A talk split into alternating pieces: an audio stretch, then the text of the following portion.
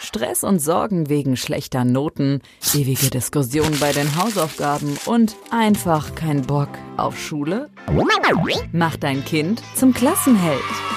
Dieser Podcast ist für Eltern, die ihre Kinder erfolgreich durch die Schule bringen und damit bestens aufs Leben vorbereiten wollen. Ich will, dass jedes Kind eine glückliche Schulzeit hat. Für Lisa Reinheimer ist Schulerfolg eine Herzensangelegenheit. Sie ist Lehrerin, Lerncoach und kennt die Spielregeln des Schulsystems. Klassenheld. Denn gute Noten öffnen die Tür zur Traumzukunft deines Kindes.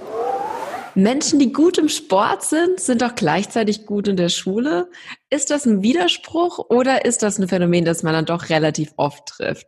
Heute bei mir im Interview ist Patrick Thiele. Er ist Mentalcoach für Profisportler und hat drei Tipps für Eltern, wie sie ihre Kids glücklich und erfolgreich durch die Schule bringen können und was das mit Profisport zu tun hat. Schließlich steht man ja auch da immer vor Herausforderungen und muss sich vor allem gedanklich darauf einstellen, wie man diese jetzt meistert. Und am Ende erfährst du auch noch, warum Patrick heute so extrem erfolgreich ist, obwohl er selbst vielleicht nicht so der Musterschüler war. Herzlich willkommen und mega schön, dass du heute hier bist, Patrick. Ja, sehr gerne. Freut mich, dass ich dabei sein darf. Stell dich doch gerne mal kurz selbst vor, wer du bist, was du machst und wie du der geworden bist. Ähm, ja, sehr gern. Äh, könnte eine längere Geschichte werden. Ich versuche es so kurz wie möglich zu machen. ähm, ja, ich äh, bin jetzt mittlerweile 30 Jahre alt und arbeite als Mentaltrainer für Profisportler äh, arbeitet da mit diversen Olympia-Athleten, Olympiasiegern, Weltmeistern, Europameistern und deutschen Meistern zusammen, äh, vor allem im Einzelsport aktuell. Und ja, dahin gekommen bin ich tatsächlich so in den letzten Jahren über einen längeren Prozess. Ich habe äh, ursprünglich mal ganz klassisch ein Ingenieurstudium gemacht, ähm, auch nach meiner Schule eine Ausbildung in dem Bereich gemacht, dann irgendwann festgestellt während des Studiums, dass es doch nicht so mein Ding ist und äh, habe dann für mich einen relativ radikalen Schnitt gemacht damals vor knapp fünf Jahren mittlerweile. Bin für ein Jahr nach Australien gegangen dann um rauszufinden was ich eigentlich so machen will. Mich dann lang so in der Richtung Selbstständigkeit Coaching Freelancer Business orientiert.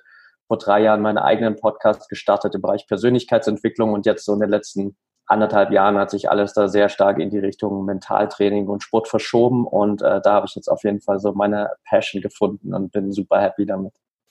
Mega schön, Patrick. Erklär mal bitte mir und meinen Zuhörerinnen und Zuhörern, warum braucht man denn Mentaltraining vorm Sport? Ich dachte, Sport ist was, was man mit dem Körper macht. Ja, primär, primär natürlich schon. Ähm, das ist, sagen wir mal, die Aktivität, die man nach außen sieht, aber das, was eigentlich innen passiert, ist letztendlich irgendwie zu 90 Prozent der Kopf, ähm, gerade je besser natürlich das Niveau der Sportler wird, also wenn wir dann halt eben über so Weltmeisterschaften oder Olympische Spiele sprechen, dann ist das körperliche Niveau der Athleten eigentlich nahezu immer identisch. Äh, also die haben alle dieselben Fähigkeiten und am Ende entscheidet sich halt äh, der Kopf darüber, ob du Gold holst, Silber, Bronze oder eben ohne Medaille wieder nach Hause fährst. Mhm. Und deshalb ist das einfach eine extrem große Komponente. Mhm. Kann ich mir so gut vorstellen. Und wenn ich jetzt versuche, das mal auf die Schu Schule zu übertragen, da ist ja auch total oft so, dass die, die größten Genies einfach in Prüfungen und Testsituationen scheitern. Also die sind einfach nicht prüfungskompetent, während andere vielleicht gar nicht so viel in dem Moment, also allgemein im Kopf haben, aber dann bei Prüfungen einfach auf Knopfdruck auf Knopfdruck liefern können. Und ähm, wenn ich da jetzt an sowas denke wie ein Stabhochspringer oder ähm, ja, andere Olympiasportarten, die mir einfallen, wo ich denke, da geht's doch um Sekunden, in denen du liefern musst. Und ich stelle mir das extrem, extrem schwierig vor. Und mit diesem Druck umzugehen, ist wahnsinnig schwer. Welche drei Tipps hast du da für Eltern, was sie tun können, um vielleicht ihren Kids was mitzugeben, wie sie in Drucksituationen handeln können? Klassenheld, was würdest du tun? Ja, also das ist auf jeden Fall ein super Vergleich ähm, und wie du schon gesagt hast, gerade so in diesen Einzelsportarten, wenn man zum Beispiel Leichtathletik und sowas anschaut, ist natürlich immer so, man muss auf den Punkt liefern, man hat häufig nur einen einzigen Versuch und entweder es funktioniert oder es funktioniert nicht. Und das erste Wichtige ist mal, äh, was glaube ich vielen Eltern oder auch Kids weiterhilft, sich einfach mehr auf die vergangenen Erfolge zu konzentrieren Sprich eben vor einer Arbeit, vor einer Klausur dann eben nicht so in diesen Zustand zu verfallen, wo man die ganze Zeit darüber nachdenkt, was denn alles schiefgehen könnte und äh, was man denn vielleicht auch in der Vergangenheit schon für mhm. Fehler gemacht hat. Die haben wir alle irgendwann gemacht. Ähm, das hilft aber überhaupt nicht, mit diesem Leistungsdruck um, umzugehen. Also da einfach sich dran zu erinnern, was waren denn die Momente, in denen ich auch schon mal richtig gut eine Leistung abgeliefert habe auf den Punkt. Und das muss gar nicht unbedingt in äh, dem Schulzusammenhang sein, sondern das kann man auch durchaus auf andere Bereiche transferieren. Das heißt auch für die Kinder, die zum Beispiel vielleicht nebenbei Sport machen, dann einfach zu schauen, hey, wo gelingt mir das denn im Sport? Richtig gut, dass ich äh, auf den Punkt meine Leistung bringen kann und das einfach als Beweis zu nehmen, so hey, ich bin dazu in der Lage, ich kann das machen. Und da hat man schon automatisch mal einen ganz anderen positiven Ausblick auf das äh, Ergebnis letztendlich. Ja, mega und, gut. Sag, ja. sag ich auch immer, ist auch mal das Vertrauen in sich und die eigenen Fähigkeiten muss nicht immer nur auf dem Schulischen beruhen. Man kann so viel. Es kann, der eine ist vielleicht künstlerisch begabt, der andere irgendwie musisch, der andere sportlich und jeder kann irgendwas. Deswegen kann auch jeder in der Schule liefern. Klassenheld, du schaffst das. Richtig. Machst du das dann auch bei den, bei den Sportlern? Mal kurze Zwischenfrage, interessiert mich wirklich.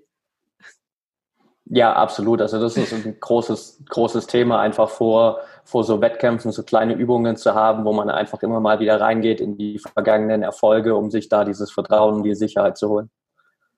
Okay, was, was für eine Übung ist es zum Beispiel? Ist es dann so ähnlich wie, ähm, ich kenne zum Beispiel die Dankbarkeitsdusche, dass man sich so eine Minute wie unter eine warme Dusche voller Dankbarkeit stellt für Dinge, die man dankbar ist, um wieder zufriedener zu sein. Machst du dann so eine Erfolgserlebnis-Dusche oder wie kann ich mir die Übung vorstellen?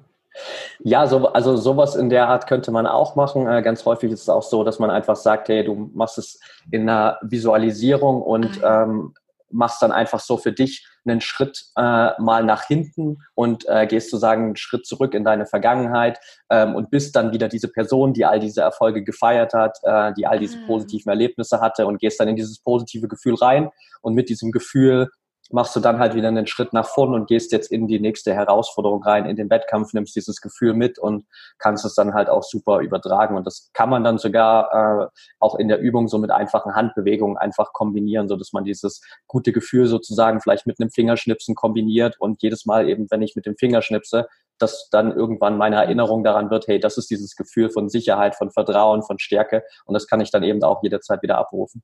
Ah, Patrick, das ist ja cool. Danke. Gerne.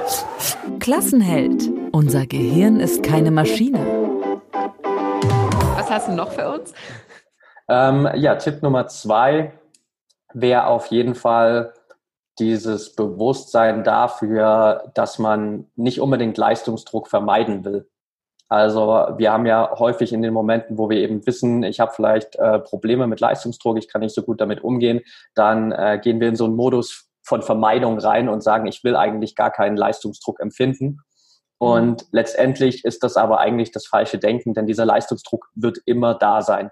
Egal, ob ich Schüler bin und eine Klausur schreiben will, muss, wie auch immer, ob ich als Sportler performen muss, ob ich im Beruf meine Leistung bringen muss. Also das heißt, zu einem gewissen Maße haben wir immer Leistungsdruck da. Und das ist auch das Gute, dass mit der richtigen Perspektive der Leistungsdruck uns eigentlich besser macht. Das heißt, ähm, Prinzipiell ist es so, dass ein gewisses Maß an Leistungsdruck einfach dazu führt, dass wir körperlich und mental viel aktivierter sind, dass wir viel fitter sind, dass wir viel leistungsfähiger sind. Und wenn ich da einfach schon mal dieses Bewusstsein habe von, okay, Leistungsdruck ist eigentlich was Positives für mich, also es mhm. führt dazu, dass ich besser werde, dass ich mehr Leistung bringen kann, dann gehe ich halt auch schon mal ganz anders damit um und bin nicht so in dieser Vermeidungsstrategie von Leistungsdruck. Klassenheld. Diese Situation kennst du auch. Am Ende ist alles, was im Leben, im Leben passiert, wenn irgendwas richtig blöd auch läuft an einem Tag, immer nur ein Test, dass wir besser werden dürfen. Und die Perspektive, auch bei Leistungsdruck, finde ich wirklich wahnsinnig gewinnbringend. Echt. Danke, Patrick. Sehr, sehr gern. Ja, und äh, vielleicht noch ein dritter Tipp, das wäre, glaube ich, eher so in der, in der Nachbetrachtung äh, die Analyse eben nicht so einfach schwarz auf weiß ähm, zu sehen, okay, schlechte Note bedeutet jetzt einfach schlecht gewesen und äh, Fehler und alles andere ist gut. Also da nicht dieses Schwarz-Weiß-Denken zu haben, sondern quasi im Nachhinein einfach Situationen so wie das jeder Profisportler eben auch macht, ähm, wirklich einzeln zu betrachten und zu gucken, hey, was lief denn in den jeweiligen Situationen eigentlich schon ganz gut? Welche Fragen habe ich vielleicht in den Klausuren schon mal ganz gut beantwortet und was waren denn konkret die Punkte, wo ich mir schwer getan habe, vielleicht auch in der Vorbereitung, mhm. ähm, in welchen Bereichen habe ich mir irgendwie schwer getan, da den Stoff zu lernen. Also sozusagen das Ganze ein bisschen differenzierter zu betrachten und nicht automatisch so vielleicht dieses klassische Schwarz-Weiß-Denken zu haben, was wir durch die Schule eben häufig haben mit entweder hast du eine gute Note oder du hast eine schlechte Note, da einfach das ein bisschen differenzierter zu betrachten und zu gucken, was mache ich denn eigentlich schon gut und was sind konkret die Bereiche, die ich noch verbessern kann. Und wenn ich dann an diesen Bereichen eben arbeite, kann ich langfristig eben auch da eine ganz andere Grundlage schaffen und dann auch viel besser eben auf den Punkt meine Leistung bringen. Mhm. Mega schön. Patrick, eine kurze Frage zum Schluss. Du hast selbst gesagt, du warst jetzt nicht so der super Vorzeigeschüler. Hast du die drei Sachen, die drei Tipps, die du uns jetzt gegeben hast, damals auch schon berücksichtigt oder wie war das bei dir? Ich glaube nicht so wirklich, nein. Also ich hatte schon auch so meine Probleme damals noch äh, wirklich auf den Punkt äh, in den Arbeiten, in Klausuren, gerade dann auch in meiner Abi-Prüfung meine, meine Leistung zu bringen, wobei das es war eine Mischung aus, glaube ich, fehlendem Interesse und äh, fehlenden Anwenden der Techniken, die ich vielleicht jetzt äh, mit den Profisportlern auch bespreche. Klassenheld. Jeder kann alles lernen, wenn er weiß, wie. Patrick, wenn du jetzt die Möglichkeit hättest, du würdest vor einer, vor einer ganzen Schulklasse stehen und hättest eine leere Tafel, was würdest du draufschreiben? Puh, das ist äh, eine sehr gute Frage, weil man da natürlich auch einen sehr großen Einfluss hat. Ähm, also, ich glaube, ich würde das äh, Zitat draufschreiben, was mich so in den letzten Jahren äh, extrem begleitet hat. Äh, und zwar ähm, ist das ein Zitat von Steve Jobs, der gesagt hat, uh, There's no reason not to follow your heart. Das hat für mich extrem viel verändert einfach ja, mir, mir selbst zu folgen, auf das zu hören, was ich wirklich machen will, auch vielleicht so alles aus dem Außen so ein bisschen auszublenden, all die Leute, die vielleicht sagen, hey, das ist nicht machbar, das kannst du nicht machen, äh, das funktioniert nicht und da einfach bei sich zu bleiben, seinen Weg zu gehen, weil das hat am Ende bei mir auf jeden Fall dazu geführt, dass ich extrem mhm. glücklich geworden bin oder extrem glücklich bin mit dem, was ich mache. Und äh, das wäre auf jeden Fall ein Tipp, den ich ja all den Kindern gerne mitgeben würde. Boah, wie schön, richtig schön. Stell dir das mal bildlich vor, auf der Tafel steht, there's no reason not to follow your heart und eine ganze Klasse liest das. Wunderschön, Patrick. Ich danke dir fürs Teilen. Klassenheld. Vertraue. Am Ende wird alles gut. Ich fasse noch mal kurz zusammen, was wir mitnehmen dürfen von unserem Mentalcoach für Profisportler, Patrick Thiele. Wir konzentrieren uns auf unsere vergangenen Erfolge und äh, nicht auf das, was alles schiefgelaufen ist. Und wenn wir wollen, können wir das auch körperlich ähm, uns immer wieder ins Gedächtnis rufen, indem wir einen Schritt zurückgehen oder schnipsen. Das hast du vorhin super schön erklärt. Dann ähm, vermeiden wir Situationen, in denen wir ähm, Leistungsdruck verspüren, nicht, sondern umarmen die eher, weil das immer Situationen sind, in denen wir auch besser werden dürfen. Und dann streichen wir dieses Schwarz-Weiß-Denken aus unserem Kopf sondern fragen eher differenzierter, wo war ich schon gut, wo darf ich noch besser werden, was war, was fiel mir leicht, was ist mir eher schwer gefallen. Ähm, und mit diesem ja, mit dieser Einstellung haben nicht nur Profisportler extrem viel, äh, äh, extrem viel Erfolg bei dem, was sie tun, sondern auch Kinder in der Schule. Und in diesem Sinne, Patrick, danke ich dir ganz, ganz herzlich, dass du dir die Zeit genommen hast für dieses Interview. Und wenn jetzt Eltern, die hier zuhören oder Lehrkräfte sagen, boah, der Patrick Thiel ist richtig cool, ich könnte mir vorstellen, dass der mich oder vielleicht mein, mein Teenie-Kind echt begeistern kann. Wo finden die dich denn? Ja, da ist eigentlich die beste Anlaufstelle aktuell mein Instagram-Kanal at Patrick Thiele unterstrich oder mein eigener Podcast, Mental Performance Podcast. Die Links dazu findet man dann auch alle auf dem Instagram-Profil. Also würde ich sagen, Instagram ist da best, definitiv der beste Anlaufpunkt. Super schön. Danke, Patrick. There's no reason not to follow your heart. Mach's gut und bis ganz bald. Mach's gut, Lisa, und danke, dass ich dabei sein durfte. Hat super viel Spaß gemacht. Ich danke dir. Mach dein Kind zum Klassenheld. Super Noten, Freunde fürs Leben, glückliche Erinnerungen. Klassenheld. Klassenheld. Der Podcast für Eltern, die ihre Kinder erfolgreich durch die Schule bringen und damit bestens aufs Leben vorbereiten wollen. Wer mehr über Lisa Reinheimer wissen möchte, Infos gibt's auf www.klassenheld.com.